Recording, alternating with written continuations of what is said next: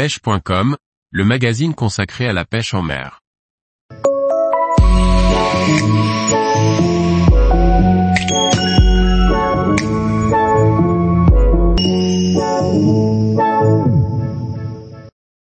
Le matériel pour pêcher la pélamide sur chasse, le juste milieu entre résistance et légèreté. Par Antonin Perrotte Duclos. Le combat qu'offre une pélamide une fois piquée ne doit pas être sous-estimé.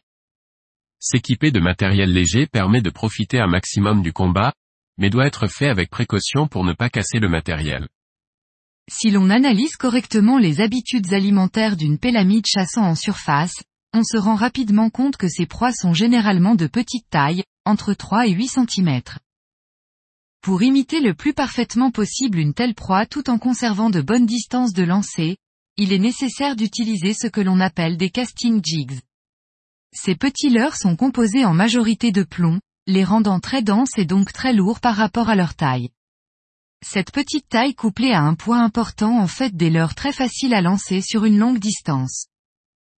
Les jigs les plus efficaces pèsent généralement entre 5 et 10 grammes pour une longueur de 3 à 7 cm. Une multitude de coloris différents existent sur le marché, mais les coloris bleus, verts et roses sont les plus efficaces. Lancer un leurre de moins de 10 grammes, dans une chasse de pélamide pouvant atteindre 3 kg demande une canne adaptée. La plage de puissance de cette canne doit être de 5 à 14 grammes voire 7 à 21 grammes pour les pêcheurs moins à l'aise dans les combats intenses. Les débutants devront également privilégier des cannes semi-paraboliques, dont l'action plus souple du blanc limitera les risques de casse en cas d'erreur d'angle lors du combat. Les moulinets doivent également être petits, mais solides, les départs violents à répétition des pélamides mettent à rude épreuve le matériel. Je vous recommande de ne pas utiliser des moulinets trop bas de gamme, au risque de les voir imploser au cours des combats. Les tailles idéales sont 2000 et 2500, assez gros pour contenir au moins 150 mètres de ligne et disposant d'un frein suffisamment puissant pour encaisser les départs. Pour pêcher la pélamide sur chasse, l'emploi de tresse est obligatoire. De préférence en 8 brins, la tresse permet d'augmenter drastiquement les distances de lancer, tout en offrant une résistance plus importante qu'un nylon.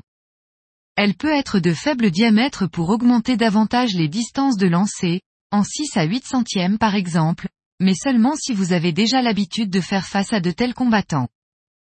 En règle générale, 11 et 13 centièmes sont des diamètres tout à fait convenables pour le lancer, tout en restant largement assez solides pour les combats. Le bas de ligne doit être suffisamment épais pour éviter les casses en combat, ainsi que les coupes lorsque le fil passe dans les dents des pélamides. Le nœud de raccord devra être bien réalisé, de préférence un FG ou un PEXET, facilitant la sortie du fil dans les anneaux au lancer et conservant un maximum de résistance. Tous les jours, retrouvez l'actualité sur le site pêche.com. Et n'oubliez pas de laisser 5 étoiles sur votre plateforme de podcast.